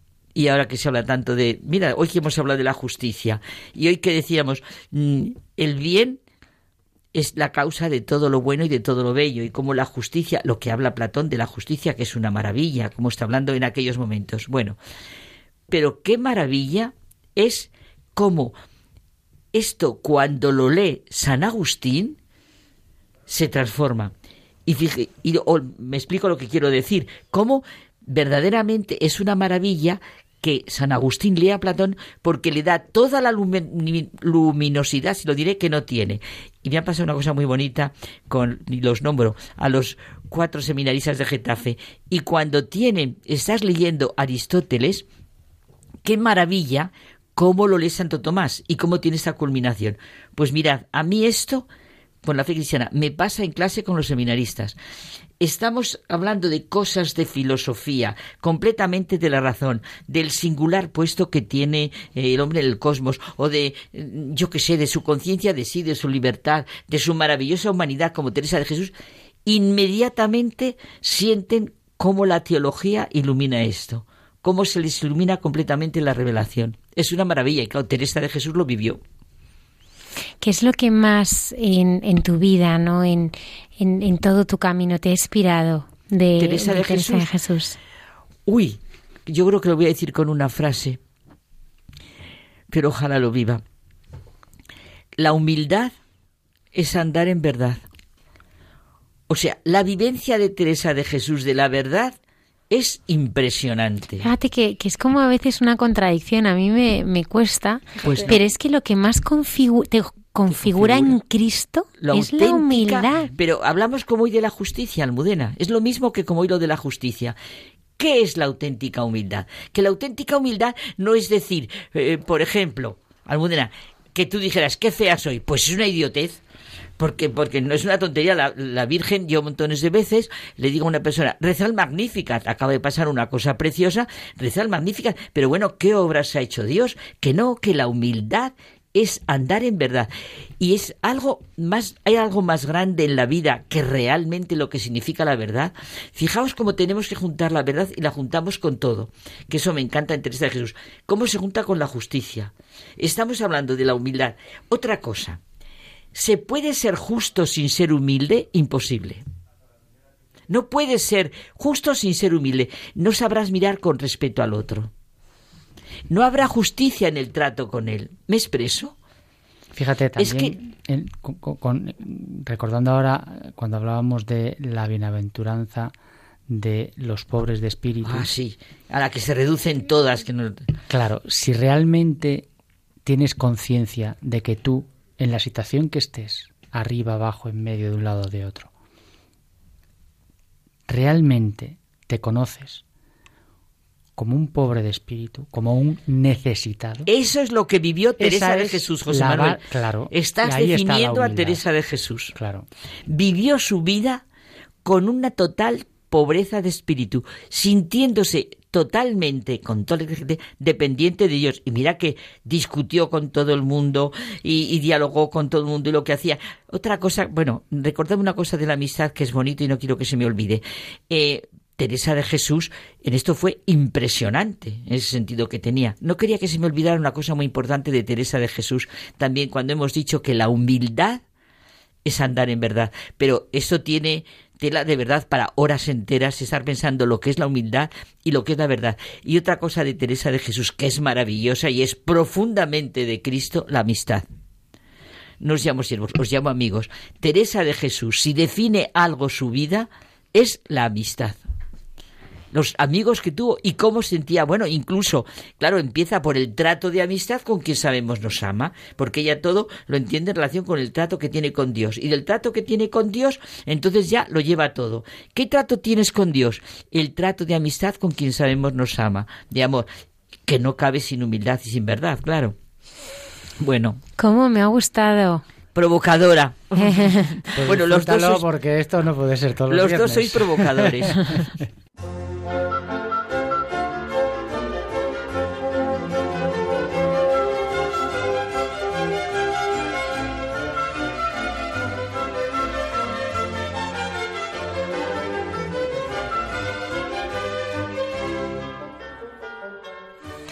Bueno, llevo años queriendo que me invitarais a compartir vuestro diálogo de, entre tú y yo, de intimidad entre tú y yo. Qué bien que, me hayas invitado. Antes y después, ¿verdad, no le cojas afición porque entonces ya tendríamos que cambiar el nombre a la sección. este momento de intimidad entre tú y yo, que bien, pero era compartido también con Almudena. Mira, Almudena, hoy queremos hablar de bienaventurados los que tienen hambre y sed de justicia porque ellos serán saciados. Pero Fíjate que dice saciados. Saciados. Es decir, colmados, sí, sí, satisfechos en abundancia. o sea, no es como quedarán contentos. Sí, no, pero, no, pero fíjate, pero primero vamos a hacer una cosa. La palabra justicia, por algún diálogo que hemos tenido tú y yo, Almudena, por una parte nos suena algo muy grande y muy elevado, pero también nos suena a algo trágico le tenemos un poco de miedo. Y no digamos si pensamos en, en las injusticias, en las destrucciones, en los dolores que ocurren en nuestro momento, en toda la historia de la humanidad. Nosotros, Almudena, José Manuel y yo, queremos ir a lo que realmente es el ser, en el ser humano es la justicia. La justicia en el ser humano creado a imagen y semejanza de Dios. Fíjate, Dios es justo es fiel a su amor, a su verdad. Es el Dios que quiere salvarnos y no puede separar absolutamente nada de ello. Bueno, vamos a ver si somos capaces ¿eh? de desentrañar esa dualidad de Dios es justo y a la vez misericordioso. Exacto. Que a lo mejor nos llevamos una sorpresa y, vemos que... No, no, es todo, es que no puede separarse. Yo eh, con esto he disfrutado tantísimo y los que tienen hambre y sed de justicia, y eso es lo que decía José Manuel, seremos saciados. Jesucristo en las bienaventuranzas, bueno, concretamente en, en esta bienaventuranza, que es la que queremos, no es ningún idealista. Sabe perfectamente lo que hay en el hombre, lo que es elemental en el ser humano. Lo sabe. ¿eh? Claro, es que por eso siempre decimos tú y yo que es muy importante eh, fiarse de la palabra por quien la pronuncia. Exacto. Que lo venimos diciendo a lo largo de todo esto. El hambre y la sed de justicia, piénsalo con el corazón, ¿eh? Con el corazón. Y desde Jesucristo. Son dos necesidades del hombre que expresan su conciencia de sí, cosa que es verdad. Del otro, de la vida, la responsabilidad, no puede existir el hombre como persona sin sentido de la justicia. Y ahora José Manuel me tomará el pelo porque es que me gusta mucho Romano Guardini. Hombre, ya. Lo que tú ya lo sabes. bueno, tú lo sabes desde niña. Porque ya cuando eras niña, el rato de oración, pues Romano Guardini estaba con nosotros. Bueno, pues mm, dice lo que dice Jesús con la palabra justicia. Dice que es algo Fíjate, Almudena, por el diálogo que teníamos antes, que sólo recibe su pleno sentido con la revelación. Ser justos ante Dios supone la gracia del perdón y de la santificación. De la justicia solo se puede hablar en el hombre, en el mundo animal no existe. Esto que dices es muy interesante. ¿eh? Exacto. La justicia es ese orden, como decimos, que solo puede existir en el hombre como persona, no lo veamos como una cosa de enfrentamiento, sino de persona. La justicia ordena toda la existencia humana. O sea que se cometen muchas más injusticias pareciendo justicia, no se sabe mirar al otro. El perdón entra dentro de la justicia, completamente en el sentido cristiano, totalmente. Es imposible ser justo uno y tener hambre sin perdón. Fíjate que esto que dices de, de, que la justicia es algo inherente y casi, bueno, no, no casi, es inherente y exclusivo del hombre. Exacto. Porque en el mundo animal no hay justicia. Claro. Hay otra otro orden. Otro orden. La justicia ordena toda la existencia humana, su participación en la sociedad, su trabajo, sus deberes, sus derechos, su entrar en relación de amor. La justicia es el orden que lo garantiza todo. Esta justicia solo se entiende con verdadera exactitud a la luz de la revelación de un Dios personal que crea al hombre y lo redime. La justicia es el orden que lo garantiza todo. Se es digno de llamarse hombre, fíjate si es importante, en la medida en que se trabaja en justicia y por la justicia. Esa es su dignidad. Dignidad, verdad, justicia. Oye, ¿no creéis vosotros dos que todo va unido? Solo partiendo de Dios estableceremos una justicia real y plena. Dios es justo en su eterno amor y verdad. Quien no cree, esto es muy fuerte, está en Jesucristo para decirnos lo que es realmente tener hambre y sed de justicia, nunca verá saciada esa hambre y sed consustancial a la naturaleza humana. Así nos ha creado. Nosotros, solo un minuto, nosotros queremos estar en ese camino que nos llega a la felicidad donde sí la esperamos. Perdón, José Manuel. te, quería decir que quizá esa persona, estas personas que no sientan este camino, sí sentirán la necesidad de la justicia. Exacto. Lo que pasa es que no sabrán ni la causa ni el remedio. y esa es la desgracia. La justicia implica amor, implica respeto. A lo mejor nos ayuda mucho, bueno, todo el Antiguo Testamento es una preciosidad, como lo enfoca Jacques Philippe cuando está mm. hablando del hambre y saltarse de la justicia. ¿Cómo nos ayuda el Salmo 144? Nos lo pone Jacques Philippe al comienzo de, cuando empieza a comentar esta bienaventuranza. El Señor es justo en todas sus acciones. No, perdón, en todos sus caminos. Misericordioso en todas sus acciones. O sea, no puedo separarlo. El Dios justo es el Dios que justifica, es el Dios salvador. En las cartas de San Pablo, la justicia designa la justificación, el acto gratuito por el que Dios concede su gracia al pecador para transformarlo y revestirlo de su propia santidad. La justicia auténtica, auténtica, no la comercialista o la que se habla, es el deseo de santidad. Es sed de dejarse ajustar, de ajustarse a Dios y a los demás. Y eso supone un esfuerzo. Y oye, y quererla para todos y para la sociedad en la que se vive. Fíjate, esto es también algo que venimos repitiendo con lo de ajustarse, que es conformarse a la voluntad de Dios, como tantas hemos repetido que no es un conformismo, sino es un hacerse con. Que vienes tú a decir esto cuando dices ajustarse, hacerse justo. Ahí viene la justicia. Y entonces uno es justo en tanto en cuanto se ajusta a lo que es y a lo que realmente es nuestra naturaleza humana, que es como nos ha creado Dios. Bueno, naturaleza humana creada y redimida, que decíamos hace un momento. Somos bienaventurados si no nos doblegamos a la dictadura de las opiniones, de las costumbres, de las modas, de las ideologías, sino que resistimos en la dificultad y en el, sufrimiento. Jesucristo nos pide buscar lo grande, la verdadera justicia. Y en esos ajustes, pues está el sufrimiento. En esa búsqueda de la justicia está realmente la incomodidad, el, desajuste muchas veces entre lo que desea el hombre y el plan que tiene Dios para ti. ¿Se le va perdiendo el miedo a la palabra justicia?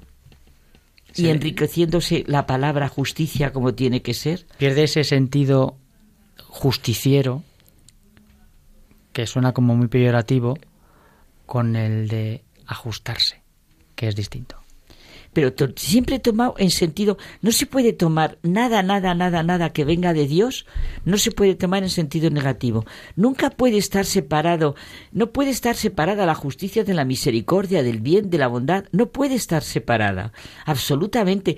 Bueno, y otra cosa impresionante que dice la redención, es fortísimo, pero hay algo más grande, claro, que el Dios que quiere la justicia, haya entregado a su Hijo por esta justicia, precisamente para instaurar la auténtica justicia. O sea, precisamente es que, Carmen, si nos fijamos precisamente ahí, si tenemos el modelo de justicia que ya nos le ha dado Dios a través de su Hijo, ese es el modelo, es ajustarse a cómo era Es impresionante pensar en el Entonces, claro, hay una ofensa, lo justo no es vengarla sino perdonarla. Es Eso impresionante es lo pensar ahora, hoy un, un primer viernes, bueno, ya no sé si ya es primer viernes o primer sábado, no sé qué hora es, pero un primer viernes que estamos pensando, hay algo más cierto y seguro que el amor de Cristo, que el amor del corazón de Jesús, hay algo más cierto y seguro que ese amor. Y ahora pensamos en Cristo clavado en la cruz. Es impresionante lo que está pasando. Lo primero que dice, perdónalos porque no saben lo que hacen. Y también está diciendo que, Dios mío, Dios mío, ¿cómo me has abandonado? Y, al, y, y cómo nos dice, madre, ahí tienes a tu hijo. Pero es que es una verdadera explosión. Solo, solo es posible esto con un Dios que así ama y que así redime. Solo es posible. Mm, qué experiencia tan vital y tan maravillosa. Bueno, yo iba diciendo una cosa, perdón, que el deseo de justicia y de verdad van juntos. Tendríamos que alimentarlo y vivirlo. Ya lo dijo Jesús. Dijo, hambre y sed de justicia, deseos que unifican mi vida, que le dan sentido, que iluminan momentos duros y difíciles, que nos abren realmente al otro y a saberlo mirar con la mirada de Dios Padre y de Jesucristo que vino a cumplir toda justicia. El hambre y la sed de justicia tiene que ser nuestra hambre y nuestra justicia. Pidámoselo a Dios que de verdad que nos saciará. Oye, pero yo no, no quiero eh, que perdamos este puntito de Jacques Philippe que claro, es que como Carmen y yo nos estamos leyendo el libro, claro, nos hablamos. pues hay algo, ¿verdad?, que, Destácalo, destácalo. El de cuando nos dice que nuestro deseo de Dios, esto me encanta, nuestro deseo de Dios no es nada al lado del deseo que Dios tiene de nosotros. Nos ama y desea infinitamente más de lo que podemos desearle y amarle. ¿Qué te parece? Precioso. Aunque nuestro deseo conoce altos y bajos, el deseo de Dios, ¿sabes qué pasa? Que nunca puede disminuir. Dios nos quiere siempre. Se trata de creerlo y vivirlo y no dejarnos desanimar por todos los miedos. Pues, pues sabes qué tenemos que hacer, ¿no? Lo de, sí, Vivir lo de ajustándonos para ser al tiempo. Muy bien, bienaventurados los que tienen hambre y sed de justicia, porque seguimos con las, con las bienaventuranzas la próxima semana. Sí, sí, sí, sí. que hay mucho que contar. Vámonos que nos echan.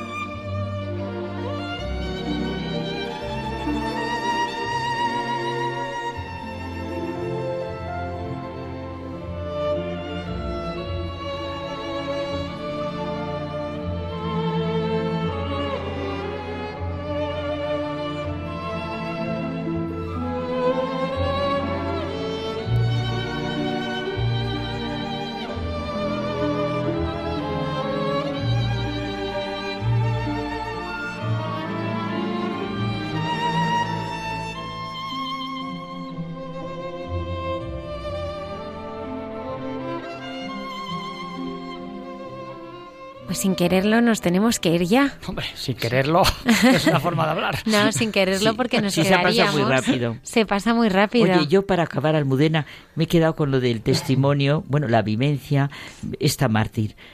Esta mártir que al mismo tiempo ha sido una vida tan maravillosa la que se nos ha descrito de ella, con lo joven que era, que decíamos de los santos de la puerta de al lado y repetimos en todo. Y vosotros en, el, en, este programa de Hay mucha gente buena, es imposible que Dios no exista si existen personas así, como las que estamos viviendo. Es verdad. José Manuel, muchísimas gracias. Muy bien. Me ha encantado participar en vuestra sección hoy. Hasta el próximo milenio. He estado caída. Muchas sí gracias. Eh, a, a, la luz de este programa, que es la hermana Carmen Pérez. Sin tomarme el pelo. No, no, es verdad, y sabes favor, que lo no. digo, lo digo de verdad, lo digo de verdad. Bueno, Eres luz e inspiración. Es una delicia sentirse mirado por como mira el Mudena. Ojalá se encuentren con muchas personas que les miren así. que va, que va. Antonio, muchísimas gracias eh, por, por habernos ayudado esta noche. Y a todos nuestros oyentes estaremos aquí, puntuales a nuestra cita el próximo viernes en el programa Hay mucha gente buena. Gracias por estar ahí.